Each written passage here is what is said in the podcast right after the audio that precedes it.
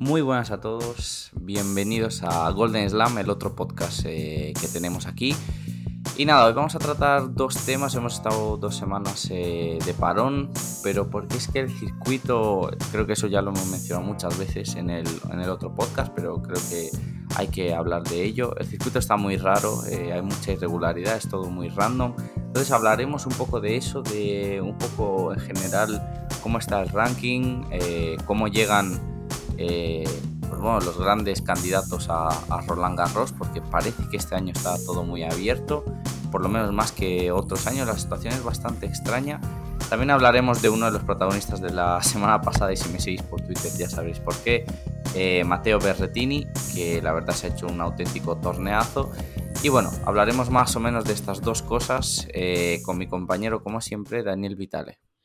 Muy buenas a todos, eh, iniciando el séptimo episodio de, Golden Land de esta segunda temporada, eh, para hablar precisamente de los temas que, nombró, que nombró Ilian, de un poco de Master de Madrid, de cómo se viene Roland Garros, de, de Matteo Berrettini, de estas dos semanas de, ensueño del italiano que está volviendo a tener buenas sensaciones como en 2019 y de la irregularidad de este circuito, de este nuevo formato del circuito ATP post pandemia que parece que el Big Three de una buena vez, eh, para los detractores del Big Three, que deben ser muy pocos, eh, está dejando de, ganar absolutamente todo lo que juega y analizaremos eh, el por qué.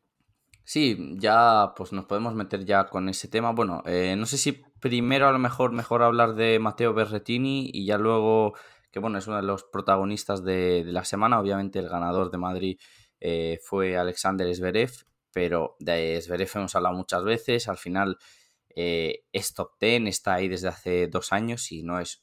Eh, es decir, era su, es su cuarto título de Master 1000, su octava final de Master 1000, por tanto, bueno, dentro de lo que cabe eh, es Madrid-Arcilla, es la segunda vez que se lleva el título, pero bueno, el gran protagonista, por así decirlo, lo de Zverev tiene mucho mérito, pero bueno, el otro que llegó ahí, primera vez que se metió en un cuadro final de, de Madrid. Eh, antes había jugado Qualis dos años y había perdido, lo cual es extraño, ¿no? Porque primero, no sé, pierdes en Qualis y en cambio luego llegas un año, es verdad que ya consagrado como, como top ten, porque Mateo es eh, top ten también.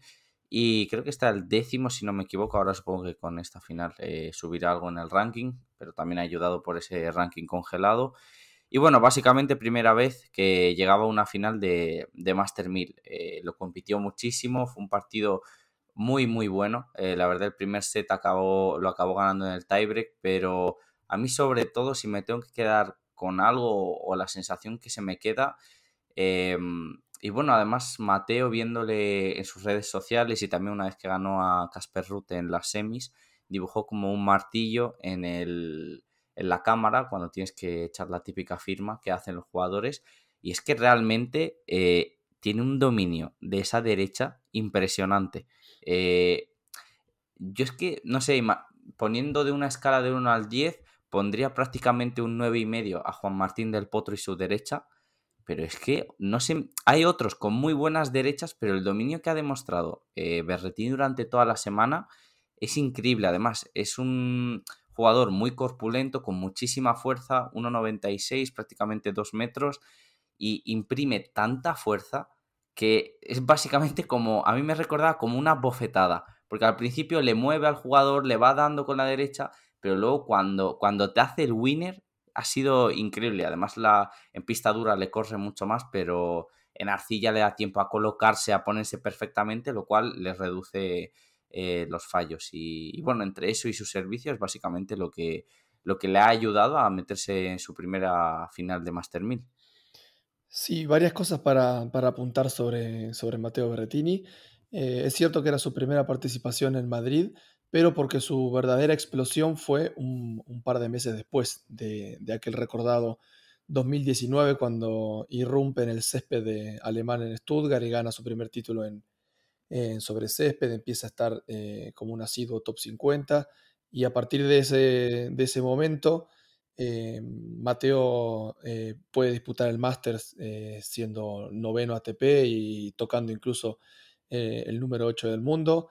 un jugador, como, como bien dice Ilian, muy potente, con, dos tiros extremadamente potentes como son su saque y su derecha. Ha mejorado mucho el revés, pero es claramente su, golpe más débil.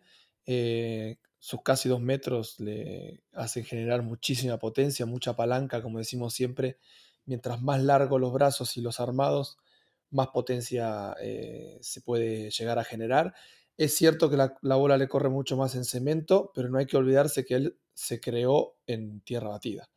Entonces, si un jugador aprende a jugar en, polvo de ladrillo, se desarrolla en polvo de ladrillo, eh, su adaptación a, la, pista dura, a la pista rápida, eh, es mucho más factible si su biotipo de juego es mejor para ese tipo de superficie, pero la tierra batida la domina como pocos. Eh, vemos también sus buenos resultados no solo en, los Grand Slams, sino en los, en los títulos que ganó. Eh, recordemos que la semana pasada fue campeón en, Serbia, en Belgrado. Eh, sus primeros dos títulos fueron en Stade en Budapest y después el recordado Stuttgart, que sorprendió a todos porque nunca había ganado un partido sobre césped y en 2019, después de, de, no poder disputar en Madrid, puede lograr ese, ese título en césped, que para los italianos es algo también muy raro, como para, tanto para los españoles antes de Nadal y para los argentinos. El césped ha sido eh, una superficie muy, muy complicada y Berretini es eh, de los pocos italianos de campeón sobre la hierba, en este caso alemana. Sí, además tiene buenos resultados. Por ejemplo, hizo semis em, en el US Open. Eh, es top 10 ya. Yo creo que no sé, como que digo, joder, qué buenos resultados. También hemos hablado de la parte buena porque además salía un gráfico ayer eh, cuando estaban dando la final de el primer golpe que realiza Berretini después de su primer y segundo saque y era, no sé, un 80%, siempre se inclinaba a la derecha porque si le, si le entra el primer saque, que por cierto también me gustó mucho de él, el segundo servicio que tiene, porque mientras Esberef ayer se pegó con un 7 eh, ¿cómo era? 7-7 o 6-6, no me acuerdo exactamente, no, 7-7 creo que fue, eh, se hizo un, segundo servicio que fue fuera a 220, lo cual no tenía ningún sentido en esa situación, era como ya me la juego y que pase lo que sea, pues le salió dos metros fuera, pero en cambio Berretini tiene muy buen segundo servicio, eh, hizo... No acostumbra a hacer muchas dobles faltas, tiene muy buena colocación, la, bota, la bola aquí le botaba un montón, pero no sé, eso me, gustó bastante de él. Cuenta con un eh, segundo saque bastante bueno. Eh, porque también le sirve, ¿no? Para dominar el punto, porque al final, pues en situaciones de nervios y tal, eh, el primero, pues cuesta mucho, mucho meterlo, ¿no? Bueno, mucho más que cuando tienes el, resultado dominado. Y, y, bueno, como decía, que siempre se inclinaba con la derecha, es obviamente su golpe predilecto con el que domina, pero hablando de la parte mala, yo digo, tiene mucho mérito estar ahí. Antes tenía un agujero más grande y es donde le atacaba todo, todos los rivales y aún así lo siguen haciendo, pero su revés tiene mucho, pero mucho que mejorar. Quiero decir, que tiene un margen de mejora muy grande. Creo que además con el paso del tiempo él tiene un revés a dos manos prácticamente eh, como, a no ser de que lo vea muy claro, no intenta pegarle así. Y esta semana eh, siempre ha estado recurriendo al, al revés cortado es verdad que le imprime muchísimo efecto, eh, con bolas muy incómodas. Sí que es un recurso, pero yo creo que si mejora ese revés y ya es top 10, eh, hombre, puede subir puestos, puede seguir subiendo puestos, porque yo creo que los rivales, me sorprendió por ejemplo de Christian Garin, que lo puse en Twitter, no le buscaba el revés y yo digo, pero si es que, o sea, si tú te dejas dominar por su derecha, y encima le dejas colocarse, pues es que te va a aniquilar, o sea, tienes todas las de perder. Pero Casper Ruth, Alexander Zverev, eh, también Del Bonis, bueno, casi todos sus partidos siempre siguen la misma pauta táctica, le buscan eh, su revés porque es el golpe donde más incómodo está. Pero no sé cómo, ¿Tú qué opinas de, de, ese golpe? ¿no? Más allá de que para mí tiene mérito porque le veo gran margen de mejora y digo, joder, ya es top 10, teniendo un revés muy limitado, pudiéndolo mejorar, ¿no? Porque al fin y al cabo tiene 25 años y ya con el paso del tiempo lo, ha ido mejorando. A ver, hay un, hay, un tema del apartado técnico de, Mateo Berretini que es un, limitante muy grande para generar aperturas, eh, efectos, profundidad. Eh, él no libera mucho las muñecas antes del golpe. Su armado es un poco rígido, por ende no permite justamente liberar el golpe y que le corra mucho más la pelota. extiende mucho los brazos y eso genera, no, le hace no generar potencia. lo ha estado trabajando y lo seguirá trabajando seguramente durante toda su carrera. ¿Cuántos jugadores han mejorado los golpes a, eh, a raíz de la práctica, del profesionalismo, de las victorias. Eh, hagan la, prueba de agarrar su jugador favorito o su jugador que, cualquier jugador que tenga más o menos 10 años en el circuito. Vean un video en YouTube de hace 10 años, por ejemplo, para ir al cabo, a un caso práctico muy notorio de Federer hace 10, 15 años y mírenlo hoy, eh, se van a sorprender de cómo ha cambiado casi todos sus golpes. El saque, el revés, eh, su forma de jugar. Eh, cuando, cuando un jugador llega a la elite y, dicen, y le preguntan si puede mejorar, si puede cambiar su estilo, eh, la mayoría del inconsciente te dice que no, que hay muy poco margen, pero si vamos a los casos específicos, la mayoría cambia y cambia muchísimo. el caso de Rafa con el saque, bueno, muchísimos ejemplos. es cierto que Mateo tiene un limitante técnico que por supuesto lo puede mejorar, que tiene que ir paso a paso porque no está en una eterna pretemporada, sino que está torneo tras torneo y que los cambios, eh, sobre todo técnicos, llevan un, proceso largo de automatización, de adaptación, pero creo que Berretini, si encoge un poco más los brazos a la hora del armado, si levanta un poco más la cabeza de su raqueta eh, y si puede, como repito, automatizar ese golpe y que tenga un poco de fluidez, puede generar muchísima más velocidad aperturas, efectos, todo tipo, eh, además del control que tiene, porque no nos olvidemos que es top 10, que fue número 8 del mundo, que ya tiene un máster encima, eh, que es un jugador con, relativa experiencia dentro del circuito, que va tomando forma, que mentalmente es bastante estable, a pesar de, algún que otro gesto eh, muy, muy sudamericano, muy, muy italiano, con la grada o con su grupo de trabajo pero es bastante, bastante estable y eso es lo que lo ha, lo, ha llevado al top 10, porque más allá de tener mucha potencia y muy buen despliegue físico a pesar de sus casi dos metros de altura, eh, una de las cosas importantes para estar ahí arriba y mantenerse en el tiempo eh, entre los 10, 20 mejores del mundo es que su, que su cabeza sea bastante estable, que sea fuerte en los momentos importantes.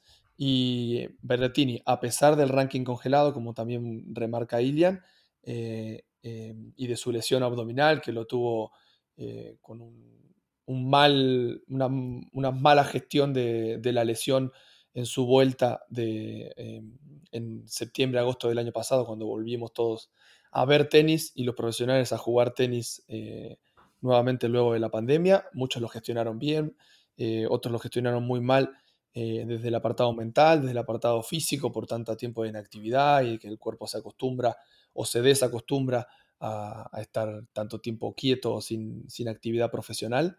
Em, pero Berrettini nos, está demostrando que mm, luego de tocar fondo, porque como él dice eh, que ha tocado fondo en, 2020, luego de un 2019 eh, muy, muy arriba, y sobre todo él que no estaba acostumbrado. Él en 2019 eh, inició el año cerca del top 100, cerca del top 80 me parece, y, terminó el año entre los 10 del mundo. Por algo fue el eh, premio ATP por el, newcomer del año. Eh, me parece que el ATP le dio el premio eh, Most Improved Player of the Year. sí, como en 2019. sí. Exactamente, como el, el, mayor progreso de la temporada 2019 y eso también genera que luego de una gran temporada, cuando nadie lo espera, cuando las expectativas se cumplen por demás, eh, es lógico una relajación mental y lo cual genera una adrenalina menor, una, mayor predisposición a, las derrotas contra jugadores que uno cree que es superior. Eh, lo vemos día a día, lo vemos en el caso de Tim, que con sus declaraciones explosivas de, hace unas semanas, eh, cuando uno llega tan arriba y consigue algo que, que busca durante tanto tiempo, cuando lo consigue se queda un poco como vacío y algo así le pasó a, a, Berretini, más que nada por la sorpresa de los grandes resultados de, del 2019, que no pudo refrendar en, 2020, pero gracias al ranking protegido pudo mantener gran parte de esos puntos y volverlos a aprovechar en esta temporada 2021, que no empezó de la mejor manera, pero que de a poco se va, se va acomodando con título ATP 250 en Belgrado y con final eh, más termine en, Madrid. Sí, has tocado un tema también muy importante, eh, hablando de las cosas a mejorar, y es su físico, ¿no? Además es un jugador que ha demostrado también yo creo que porque un año se forzó mucho, eh, creo que fue 2019, que lo has dicho, cuando jugó la Copa de Maestros, eh, se forzó mucho para llegar ahí. Eh, al final metió su físico al límite porque le pasó algo rollo. Es que me recuerda al caso de Swatchman, ¿no? llegaron como agotados a ese momento, luego sí lo juegas, pero como juegas contra los grandes te pasan por encima y al año siguiente pues como que te pega un poco el bajonazo, ¿no? De porque has acabado exhausto la temporada y tienes dos semanas y es vuelta a empezar, pretemporada, tal, es muy... Bueno, es duro, ¿no? Supongo mentalmente, físicamente más, eh, pero es la dureza, ¿no? Del, mundo profesional en el tenis y por eso decía que, bueno, que es un jugador que ya ha tenido ciertas lesiones, tiene 25 años, ojalá nos lo quiten, no nos lo quiten, digo, del circuito, que las lesiones le respeten, pero tiene un, futuro brillante. Y sí, también eh, otra cosa que has dicho sobre su carácter totalmente italiano, eh, gritando el Forza eh, todo, todo el rato, mirando a su staff. Ayer estaba la madre, pero tenía el, box lleno, seis personas. bueno, muy interesante, ¿no? carácter totalmente italiano. Y, bueno, torneazo que, que, se ha, que se ha pegado Matteo Berretini. Y bueno, uno de los nombres, bueno, si quieres añadir algo más, si no, vamos pasando ya con el otro tema. Eh, una última cosa sobre, sobre Berretini, y más que sobre Berretini, sobre una tendencia que se viene dando cada vez más con, en relación a su saque. No solo el saque de Berretini, sino el de muchos grandes sacadores que están de a poco empezando a jugar un segundo saque eh, mucho más agresivo de, lo que la gente puede imaginar.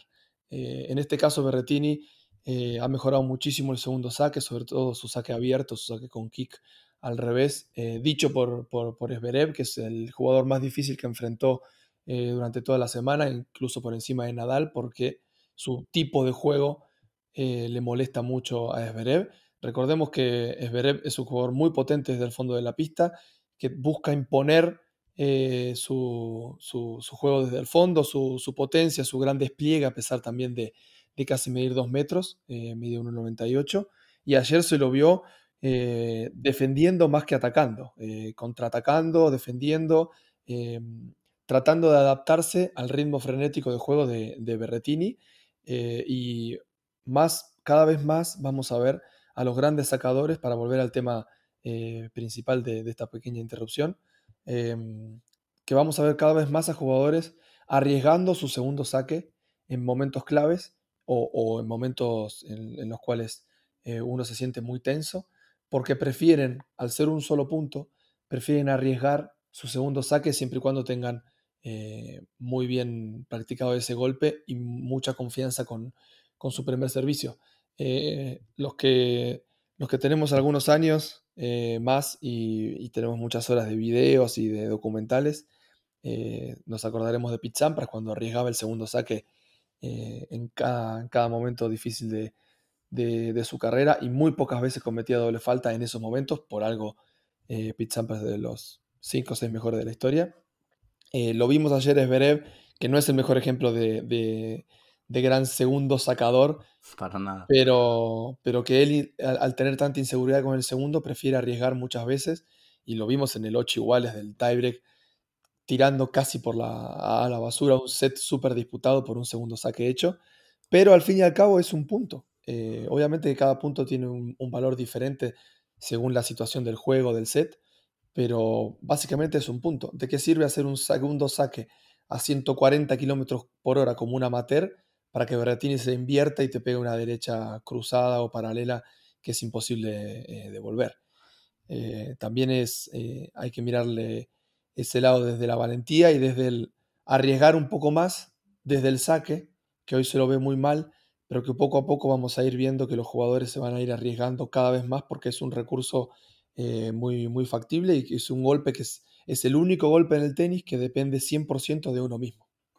Ese es un, tema muy interesante. Ayer también creo que lo hablaba en Teledeporte de un entrenador de tenis que lo preguntaba y él decía que, si la, él lo preguntaba, ¿no? Que si la evolución iba a ser pues eh, a tener una mayor tendencia, que el segundo saque iba a ser como otro primero, ¿no? Eh, yo creo que es muy importante sobre todo el tema de la confianza y para mí ahí reside un poco el kit de la cuestión. ¿Por qué? Porque al final, si tú no tienes confianza en tu segundo saque, se te juntan los nervios y dices, me la juego a 220, es muy fácil que se te vaya a 3 metros out. Y eso entras en un círculo vicioso de la otra le mandaba 3 metros, pues voy a seguir haciendo lo que alguna me entrará ya, pero es que a lo mejor acabas con 8 dobles faltas. Quiero decir, eh, se puede, puedes arriesgar más, sí, pero es que si lo tienes muy controlado, porque si no, al final es verdad que Berretini eh, te puede, o sea, yo optaría si tú no tienes confianza por una mayor colocación que, por ir a, no sé, como por potencia, ¿no? Porque puedes ir a buscar, a lo mejor colocándolo al revés de Berretini, que te la de, que no es su mejor golpe, y a partir de ahí entras en pista y dominas el punto. Es verdad que al final eh, son, es un punto, son...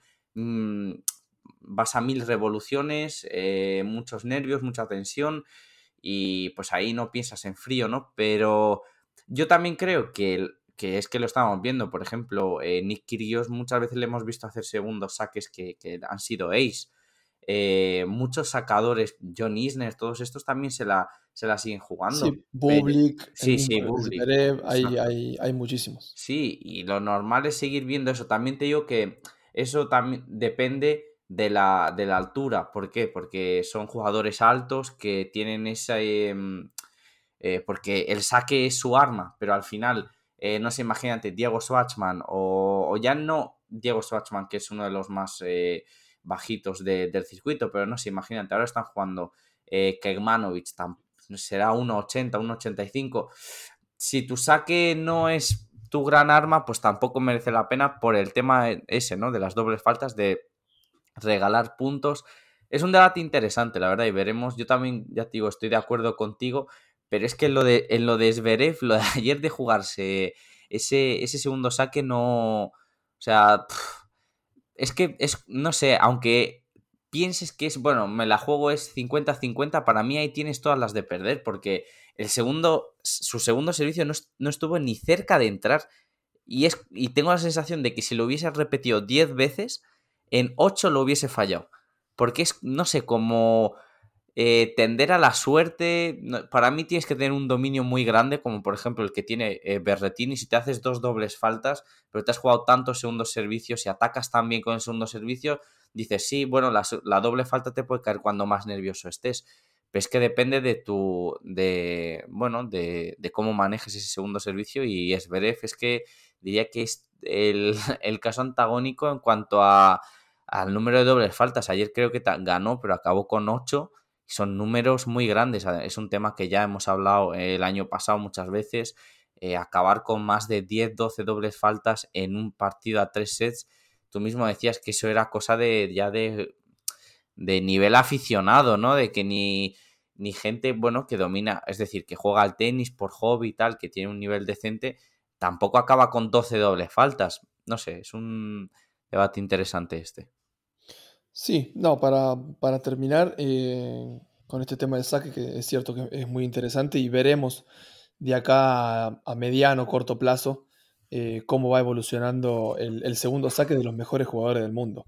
Eh, por supuesto que esto no es aplicable a, jugadores de club o a, jugadores de, de, nivel nacional porque no se justifica arriesgar tanto desde el primer punto, desde el primer de, desde el inicio de, cada punto.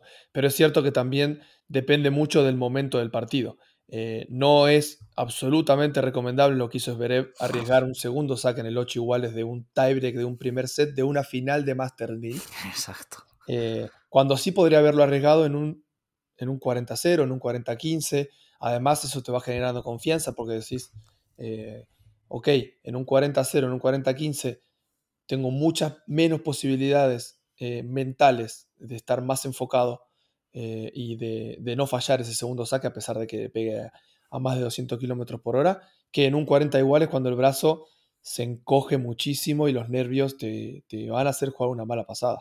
Soy de la idea de, de que todo depende de los momentos y de tampoco arriesgarse a 230 kilómetros por hora. Podría haber intentado, en vez de hacer uno de 140, de sacar un 190, un cercano a 200 kilómetros por hora. No jugársela al, todo por el todo, porque en ese momento el rival sabe que el saque no va a ser su, mejor arma, siempre y cuando sea un segundo saque. El primer saque, eh, obviamente, lo van a, estos jugadores lo tienen tan, tan calibrado que lo van a jugar al máximo de, sus capacidades, pero es algo que, con el tiempo veremos eh, si, da resultado, porque también esto depende de las estadísticas. Hoy en un, en tenis tan estadístico, tan matemático, a la hora del análisis de los partidos, los entrenadores eh, y las federaciones que están eh, invirtiendo tiempo y dinero en, las estadísticas, si de 20 segundos saques arriesgados a cercanos los 200 kilómetros por hora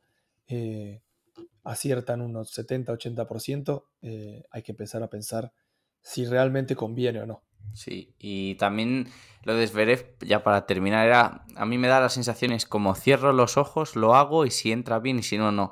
Y al final tampoco es eso, ¿no? Eh, porque en ese momento era como, mira, que sea lo que sea y ya está. Y no sé, eh, aunque obviamente opinar aquí desde un micrófono es fácil, luego jugar ahí es obviamente muy poco llega, ¿no? Entonces tiene todo el derecho del mundo a hacer lo que quiera, pero digo yo, ¿no? Que al final su coach, pues, eh, bueno, que es su padre, pero no creo que haya dicho muy bien, hijo, mm, por jugarte ese segundo servicio, ¿no? Bueno, ni él mismo creo que, habría pensado eso. Pero bueno, y vamos a pasar ya con el, bueno, con uno de los protagonistas. Hemos hablado de Alexander Zverev, se ha llevado el Master 1000 de, Madrid, eh, ganando a Nadal, y ahí es donde empezamos a tocar ya el, tema ¿no? importante.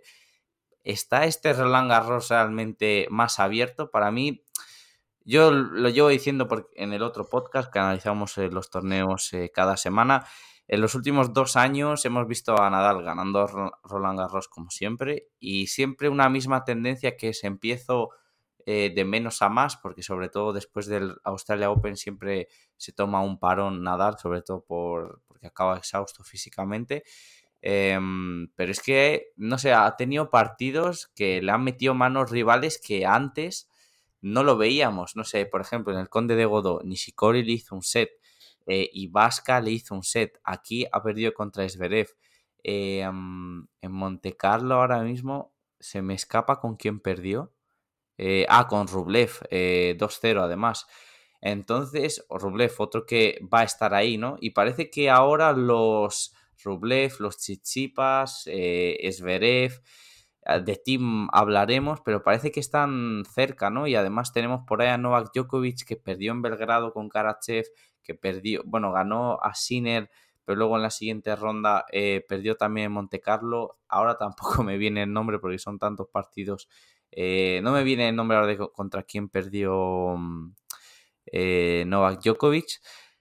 Pero bueno, en general es como que da la sensación de que el Big Three, que pues, Federer solo va a poder jugar Ginebra y además eh, viniendo de cómo venía Federer, que solo hemos visto un torneo de esa lesión y que la arcilla pues está muy lejos de poder demostrar su mejor nivel. Yo creo que es más una preparación para Wimbledon pero parece que está más abierto todo, ¿no?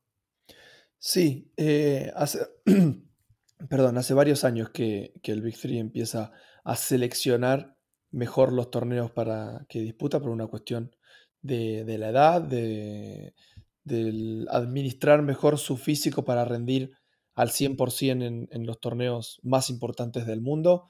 Eh, Rafa hace varias temporadas que, que selecciona el calendario al mejor estilo Federer, de priorizo la tierra batida, los otros tres Grand Slam y algún que otro Master 1000 o torneo puntual eh, alrededor de, la temporada. Y eso se está viendo en, los campeones de Master 1000. Eh, por primera vez desde 2003 hay cuatro campeones consecutivos de Master 1000 que no pertenecen al Big Three.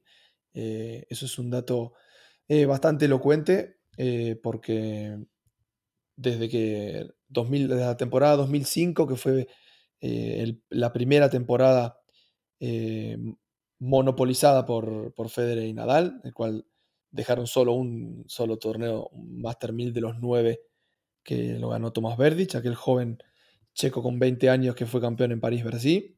A partir de esa temporada, el, el, Big ha, arrasado con todo. Con absolutamente todo. ATP 250 que, que se anotaban, ATP 500, eh, Master, sobre todo Master 1000 y Grand Slam. Y a, pasar al, al, pasar los años, esa tendencia se fue manteniendo.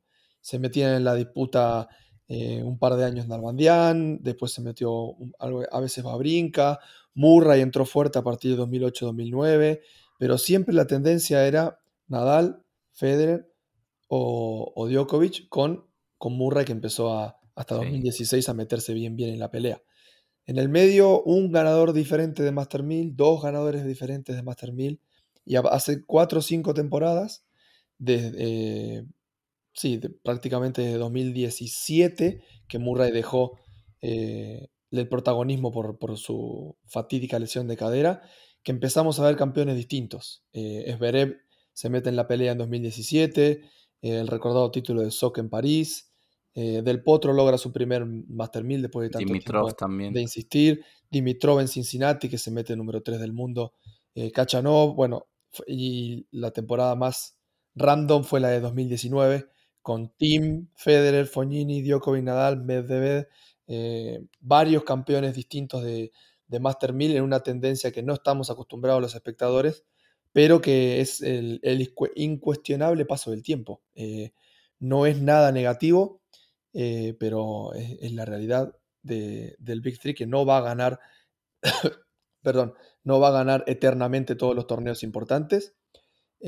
Así que nos tendremos que acostumbrar a cada vez más eh, jugadores diferentes hasta que salga, hasta que alguno de, estos, de estas nuevas estrellas, sea Zverev, sea Tsitsipas, sea Tim, eh, sea Medvedev, que son los cuatro que están eh, mejor posicionados en cuanto a cantidad de títulos, ranking y proyección internacional, que empiecen a tomar un poco más de preponderancia en cada torneo que disputen.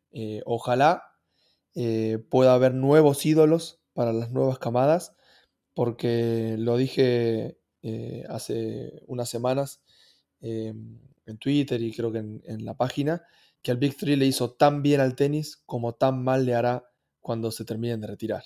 Em, esto es una verdadera pena porque el tenis ha, elevado su nivel eh, no solo tenístico, sino histórico con la cantidad de récords y récords y récords superados, eh, algunos imposibles, algunos que parecían inalcanzables que estas tres personas, porque básicamente son personas, eh, más allá de que lo no lo parezcan, sí. Más allá de que lo veamos y que los chicos lo vean como superhéroes, como, como algo más allá de lo normal, son tres tenistas que se destacan en el mundo por el simple hecho de pegarle bien una pelota de tenis y que han, han roto con todas las estadísticas y eso es lo que ha generado que haya más audiencia, que los torneos incrementen eh, su price money, eh, que, las marcas vendan muchísimo más su ropa, eh, sus raquetas, sus zapatillas, todos sus productos. cuando entras a una página por internet compra la ropa de Federer, no dice compre la ropa de, de Berretini. Obviamente eso, eso se genera por, una, por una imagen, por una imagen generada en su mayoría de los casos, salvo excepciones, como, como Kirios, como, eh, no sé, como jugadores que, destacan afuera de la pista, como muchas mujeres eh, de la WTA que, destacan más como modelo por su imagen que por su tenis. Pero en general, las grandes audiencias y, la, ser el reflejo para, los más jóvenes, que son los, futuros tenistas, se generan por, buenos resultados dentro de la pista, eh, por grandes títulos, por grandes actuaciones y las gradas se llenan por eso. Hoy en día está, la gente está expectante de que Federer dispute un ATP 250, como lo fue en Doha, como lo será en Ginebra, y de ese partido de primera ronda va a haber muchísima más audiencia que, por ejemplo, la final de, Miami entre Sinner y, y Urcax. Estoy completamente seguro. Y no tiene nada que ver una primera ronda de una ATP 250 que las gradas están en un 90% vacías en todos los torneos ATP del mundo, con la primera ronda del ATP 250 de Ginebra que no va a haber eh, lugar para, para que entre ni siquiera una sola persona. Entonces, es tan positivo que haya grandes jugadores eh, que ganen mucho durante mucho tiempo para el tenis en general, aunque es un poco negativo para las nuevas generaciones, porque hace 15 años que estos tres no paran de perder, no dejan de, no paran de ganar y no dan lugar a que las nuevas generaciones se metan en la pelea verdadera, en la discusión verdadera por, por los puestos de vanguardia, y eso genera que varias generaciones, al menos tres, hayan quedado casi casi en el olvido. Y eso eh, para la segunda, tercera camada del tenis no es bueno, pero es muy, muy bueno para el tenis en general. Sí, además yo creo que aunque hablemos ahora de un circuito random, quizás tenemos que empezar a acostumbrarnos, ¿no? Porque sobre todo nos llama mucho la atención cuando pasa... Es verdad que eso también ha ayudado la pandemia, los estadios vacíos y algunas cosas ilógicas. Eh, no sé, la irrupción de Karachev con 27 años se planta semifinales en su primer Grand Slam, Basilasvili no gana un partido eh, y luego acaba, bueno, en dos meses gana dos ATPs, uno 500, otro 250. Son como cosas un poco sin explicación, ¿no? Sobre todo, bueno, en el otro podcast que intentamos predecir un poco, bueno, analizar y demás a veces cuesta, ¿no? Porque es como decimos, ¿no? A veces parece que hay que apostar eh, sin lógica, que tampoco es eso porque, bueno, al final hay información, análisis y tal, eh, que se siguen, ¿no? Y hay veces que está pasando cosas que no, ya digo que no, no hay ningún motivo aparente detrás, eh, o al menos algo que, digas, es que lo he podido intuir. y obviamente una vez que el Big Three se vaya, nos va a doler mucho, pero vamos a ir en esa tendencia, porque de esa Next Gen que hablan, ninguno ha demostrado una regularidad, sobre todo mental, para ser capaz de dominar durante años. Eh, bueno, seguramente alguno tendrá un año bueno, pero al año siguiente será otro, pues más o menos lo que está pasando en, en Wita. Teníamos, imagínate, yo no la sigo mucho la Wita, pero que si Naomi Osaka, que si luego Halep, que si luego Barty, pero en dos, tres meses luego eh, cambia el número uno, eh, los grandes Slam están muy abiertos es divertido también a la vez, eh, pero, pero bueno, somos afortunados, ¿no? Por tener, por estar en esa, bueno, en la época donde el Big Three ha dominado el tenis, porque al final son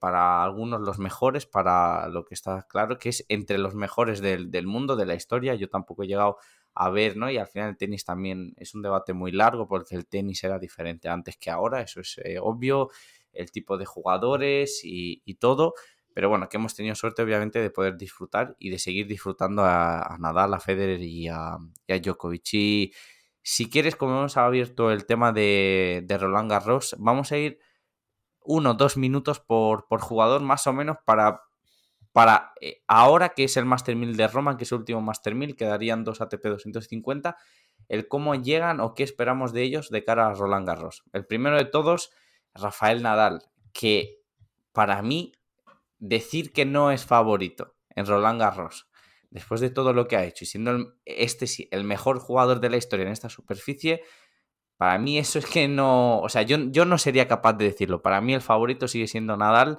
sobre todo porque no es lo mismo, es más fácil ganarle a tres sets que a cinco, y eso es así.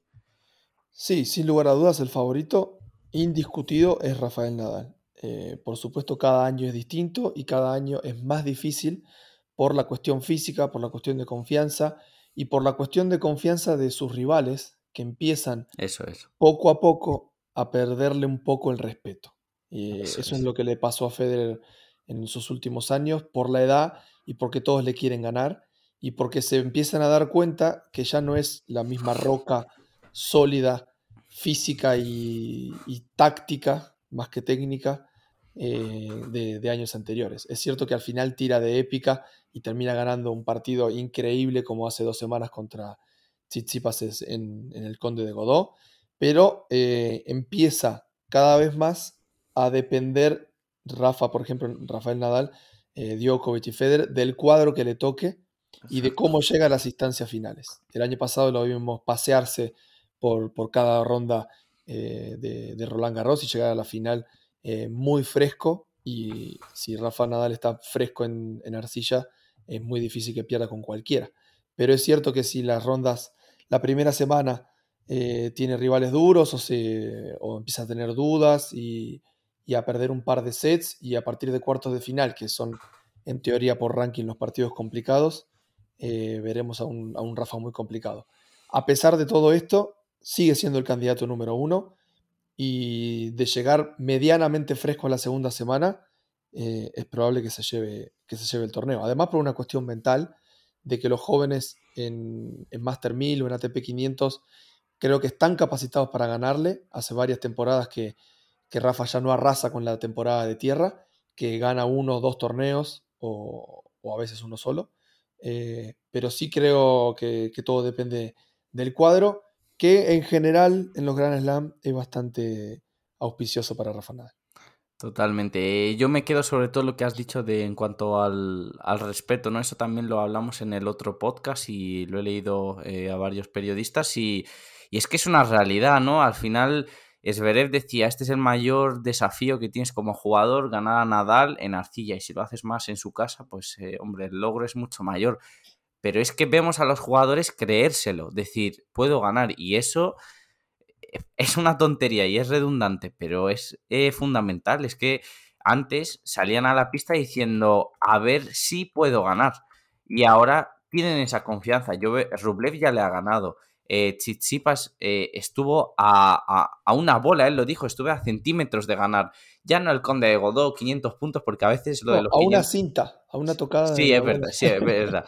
al, al, final lo de los 500 puntos es que es increíble, ¿no? Que al final Conde de Godó, una final con Nadal, de ese partido épico vale lo mismo que un ATP 500 que digas, joder, el cuadro es un poco lamentable, ¿no? Pues el tenis, al menos en el ranking, es así. Pero, pero bueno, la confianza, la moral, obviamente, eh, pues ese partido fue, bueno, es como que tiene mucho más valor el hecho de ganar el partido que los, eh, los 500 puntos que hubiesen significado esa victoria. Y bueno, obviamente, candidato número uno, Nadal, yo lo sigo manteniendo y lo mantendré hasta que pierda. Es que es así. Yo, si yo no le veo perder, no me lo voy a creer, porque se le hemos visto perder tan pocas veces, no sé si dos o tres, que hasta que no pase, aunque pueda pasar, Mm, yo no me lo voy a creer, no sé, mi sensación, porque yo otros años he confiado en Team diciendo llega muy bien tal y al final han sido paseos de... En, en pista, en pista perdió dos veces, con Soderling 2009 Claro, y la otra se retiró, sí. Y con Djokovic en 2015. Bueno, luego hablando el otro, obviamente, Novak Djokovic, que tampoco llega con eh, ritmo, obviamente fresco llegará, pero al final el ritmo competitivo te, te hace falta es Novak Djokovic, es así, y yo sí que pues, le pondría candidato número 2, aunque su partido en Belgrado no convenció, porque bueno, perdió con Karachev en un partido que sí que otro se jugó muy bien, pero no sé, jugaba en su academia y tal, y al final pues se le esperaba levantar el título, ¿no? Ganar hubiese sido lo normal. Hay que verle, va a ser fundamental, por ejemplo, este, esta semana en Roma, porque Monte Carlo tampoco convenció, pero yo creo que es el candidato número 2, ¿no? Sí, el candidato número 2 y desde 2018 que Federer empezó a, bajar su nivel, es el mejor jugador de Grand Slam de, los últimos tres años, de todos los Grand Slam. En 2017 para mí fue, fue Federer, a pesar de que ganó 2 y 2 con, con Nadal. Eh, a partir de 2018 el mejor jugador en Grand Slam eh, es Novak Djokovic, no solo por los números, sino por su, por su desempeño dentro de la pista. Eh, Hoy, hoy en día la mente es casi, casi el no sé, 80-90% en los Grand Slam, porque son partidos largos, son partidos donde la experiencia cuenta muchísimo y son partidos donde se necesitan mucho más tiempo de concentración, más allá del físico, y eso lo, lo, gana, se gana con la experiencia y con haber disputado tantas y tantas veces esa misma, esas instancias finales. Y Djokovic, como siempre, no llega con buenas sensaciones, como últimamente, no llega con las mejores sensaciones a los Grand Slam y los termina ganando. Totalmente. Y luego el, el candidato número 2 que lo era en otros años, por lo menos para mí, ahí junto a junto a Novak Djokovic, al menos en Arcilla, era Dominic Team. Y las sensaciones en Madrid son muy malas. O sea, esas declaraciones de las que hablábamos, no sé, para mí también otro que va a ser fundamental Roma, pero yo lo puse en Twitter, eh, lo recalqué ayer también. Mi sensación es que si le hubiese tocado un rival decente en Arcilla, se podría haber cargado a Team o sea, fácilmente, o sea, 2-0. Eh, no sé, imagínate, le pilla a Karachev y juega como ha estado jugando y le gana fácil a Team. Eh, no sé, a mí me deja muchísimas dudas Team y, para mí, si puede hacer algo para llegar bien a Roland Garros es irse a jugar los dos ATP 250, ya sea en Lyon o en, en Ginebra, para por lo menos ganar el título y llegar con buenas sensaciones, porque el ritmo competitivo le falta una barbaridad. Al menos no sé, esa es mi sensación. Sí, Tim es un jugador que, que, necesita mucho ritmo de partido. Eh, me hace acordar a Rafa cuando era más, más joven, que no podía estar sin jugar. Eh, necesita mucho ritmo, es un jugador que, que basa su juego en, en su consistencia y su potencia, y eso se genera jugando, jugando, jugando, entrenando, y por eso Rafa lo hemos visto más de una vez, eh, terminando partido, yendo a, entrenar a, pistas auxiliares, porque necesitan todo el tiempo de tener la máxima sensibilidad posible en la raqueta. Eh, Rafa va un paso más allá, encuerda todas sus raquetas minutos antes de jugar, no el día previo. Eh, es un jugador de muchas sensaciones y que necesita jugar mucho. Por eso nunca fue, fue de dosificar torneos, Rafa, porque eso le, no le viene bien a su juego. Necesita tener mucho contacto con la pelota. Y Tim es parecido. Recién la temporada pasada lo vimos, eh, bueno, en 2019, que fue la última completa, lo vimos dosificar un poco y seleccionar mejor los torneos, pero siempre, no sé si te acordás, teníamos torneos ATP 250, ATP 500, Team. Sí, sí, sí. Eh, y obviamente, físicamente, está muy, muy bien hasta hace dos temporadas, eh, hasta el 2019. Entonces, eso le permitía físicamente eh, rendir al, casi al 100%, pero no mentalmente, porque el, agotamiento mental de jugar todas las semanas contra los mejores jugadores del mundo y llegando a instancias finales por su nivel tenístico, le, le jugaba una mala pasada. Eh, ahora está en un dilema entre sus dolores, entre comillas, en la rodilla, su, depresión mental luego de, la pandemia y de haber logrado su, gran objetivo, que fue ganar un Gran Slam el año pasado en, en el US Open, y ahora está tratando de retomar esa senda, esa senda victoriosa eh, con un par de, partidos aceptables en, Madrid, pero que aún lo, vemos muy lejos de su, de su nivel tenístico de, fin de, 2020. Así que veremos en Roma, eh, a ver si se anota, seguramente que si pierde en las primeras de cambio o si no llega a semifinal final de, Roma jugará algún torneo 250 previo Roland Garros eh, pero no hay que olvidarse que Tim eh, de los últimos cinco años acumula dos semifinales, dos finales y un cuarto de final en Roland Garros. Eh, candidato será siempre mientras que se mantenga en un nivel aceptable por la experiencia, por sus resultados en, previos en Roland Garros y porque es su superficie predilecta. Pero es cierto que viene de una inactividad grande y de resultados que, ni siquiera él está acostumbrado. Totalmente, no sé, a mí a día de hoy es que mm, en partidos tan largos, viendo cómo se lía, eh, muchas veces en, no sé, en los Grand Slam, a lo mejor en Australia me acuerdo, contra Girón pierde el primer set, o ese fue Zverev, no me acuerdo. Pero Zverev, Team son jugadores con tendencia ya de por sí, aún llegando bien, alguna vez se dejan algún set y dices, eh, no, el año pasado en Roland Garros perdió contra Gastón eh, no, ganó a Gastón, pero se fue al quinto set. Hubo, Gastón que tampoco. Sí, está jugando Challengers ahora, quiero decir. Y las Wilcas que le han dado mm, no las ha aprovechado con buenos resultados. Eh, y le llevó a cinco sets, eh, haciendo un partido ahí muy atípico, ¿no? Con esas dejadas y tal. Pero, pero a eso quiero decir que se lía mucho. Y si encima ahora llegas bien, pues después. Mm, cuando te líes, a lo mejor te vas a casa. Y no sé, tú de ahora, para. Yo también a otro que descarto, así, bueno, a dos que te descarto ya de un plumazo, eh, es uno Federer, porque jugando solo Ginebra y lo juega porque es en casa, y llegando en la situación que llega de lesiones y de tal, hombre, mm, que gane Roland Garros es que me parecería... o sea, me explotaría la mente, sinceramente. Es verdad que Roger es el maestro y demás, pero eh, yo no le veo... No le pondría entre los cinco candidatos, por así decirlo. Entre los 10, por, nombre le tienes que poner, obviamente no vas a poner en el top 30 de candidatos, pero no sé, entre el top 5 yo no le pondría. Y luego a otro que también está con una actitud pésima es Medvedev, que irónicamente va a entrar como número 2 del cuadro. Eh, ya le ha dado el ranking, ha superado a Nadal porque básicamente no defendía puntos en esta gira de arcilla eh, aunque sus declaraciones fueron que él quería solo una victoria, tanto en Roma, en Madrid como en, como en Roland Garros y que no le gustaba jugar en arcilla. Entonces, no sé. Sí, eh, los nombres para apuntar de que quedan del top 10, que son los, candidatos a cualquier torneo a disputar, son Medvedev, como, como recién decís.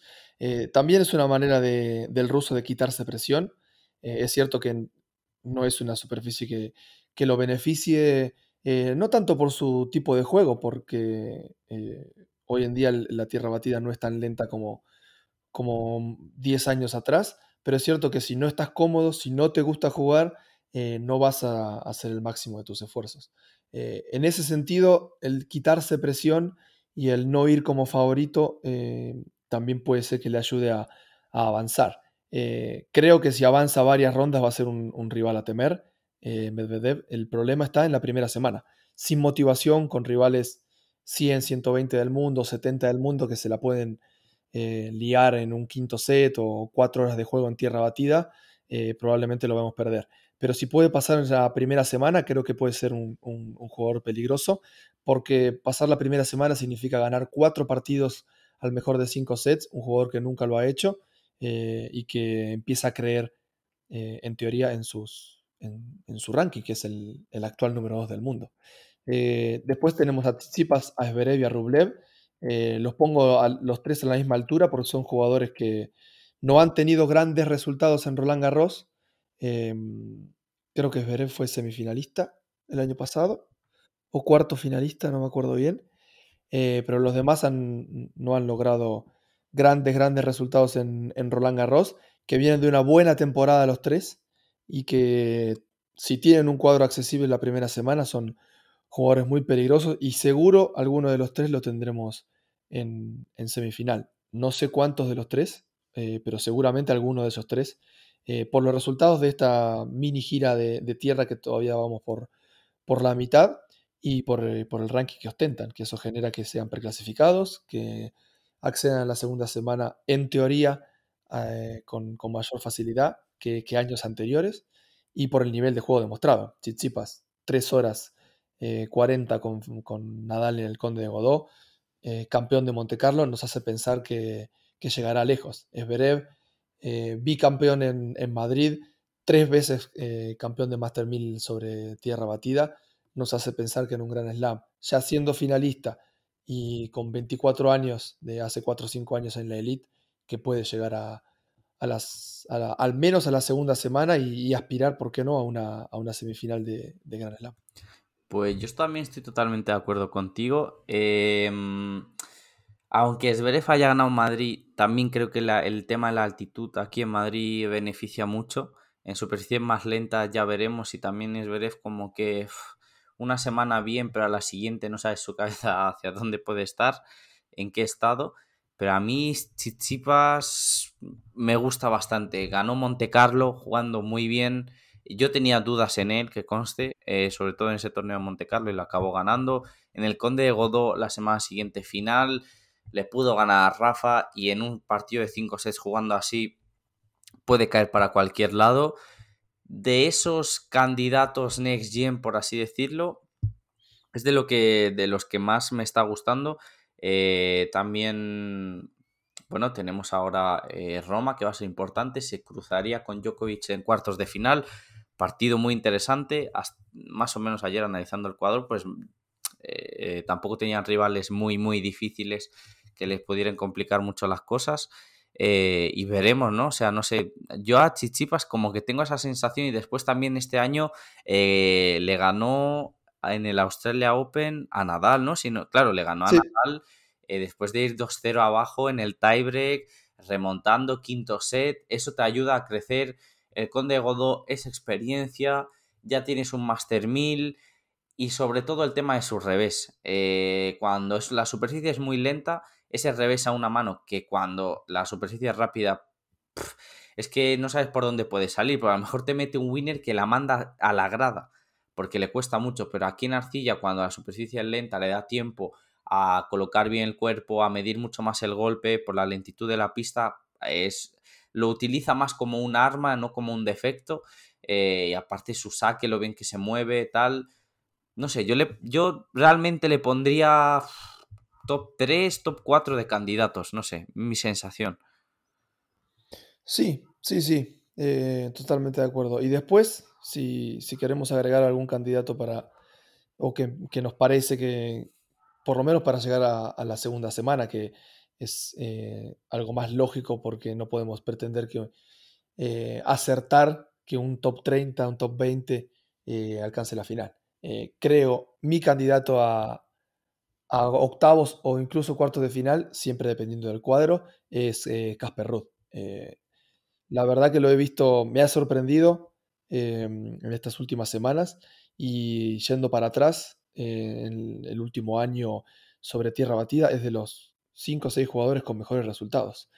Eh, semifinal de Roma el año pasado, semifinal de Monte Carlo este año y semifinal de Madrid este año. Los últimos tres Master 1000 que se disputaron sobre, sobre arcilla alcanzó la semifinal.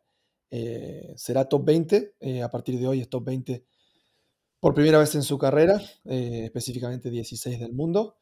Así que el noruego está, está dando que hablar. Como dije yo el otro día, el silencioso noruego, que de a poco se va metiendo en las instancias finales de, los torneos más importantes eh, sobre tierra batida. Así que veremos si el cuadro le es benevolente. Eh, para mí va, va a ingresar al menos a la segunda semana. Totalmente. A mí su semana en, Madrid me ha encantado. Eh, ganó a, a en un partido muy, muy disputado, pero tácticamente yo lo ponía contra Félix Auguera Aliasim. Es que me parecen los jugadores más inteligentes en pista, de los que más, porque si te fijas en sus números de winners, errores no forzados, siempre es un balance muy normal. O con tres winners o cuatro más. Por ejemplo, a Nishioka le ganó 6-1, 6-2 haciendo cinco winners más que errores no forzados. A Félix Auger Aliasim le metió un 6-1 en el primer set haciendo tres winners o cuatro winners más que errores no forzados. Pero es porque sabe cómo incomodar al rival sin arriesgar mucho, sin pasarse de errores no forzados.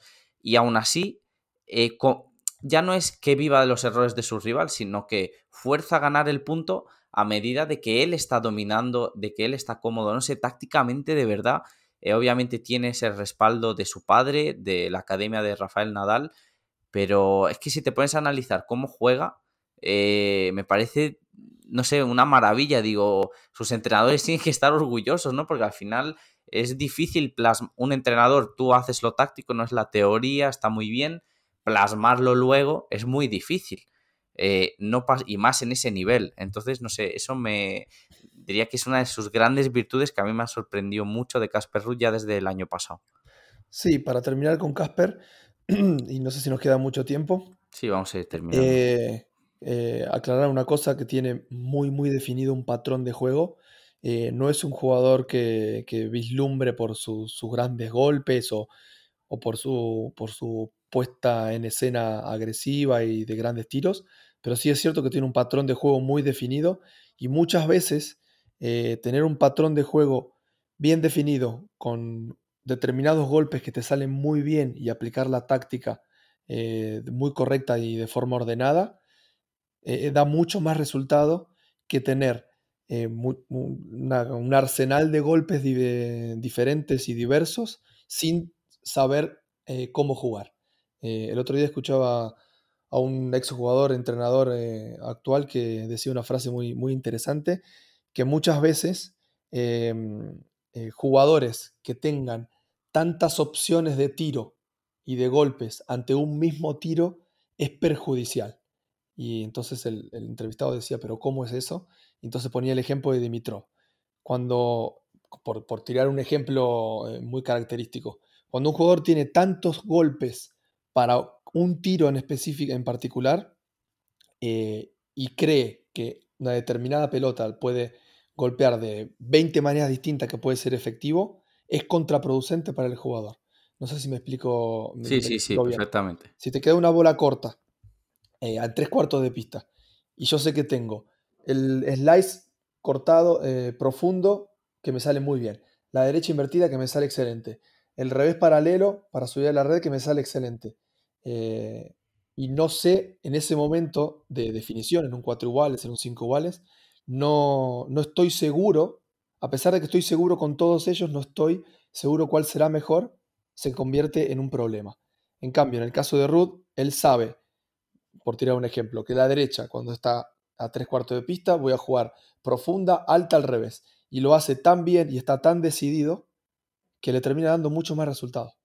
Eh, en ese hay un montón de casos, pero me pareció muy interesante esa definición de tener tantos tiros para cada golpe o tantos golpes diferentes efectivos para cada golpe. Si no estás ordenado mentalmente y no estás seguro de, lo, de, esos tiros, es contraproducente para el jugador. Por eso el talentoso cuando se puede ordenar eh, logra grandes resultados. Y el talentoso cuando está desordenado eh, es el, número uno en los highlights, en, en, los highlights, en los hot shots, pero no en los, en los torneos. Totalmente, totalmente es así.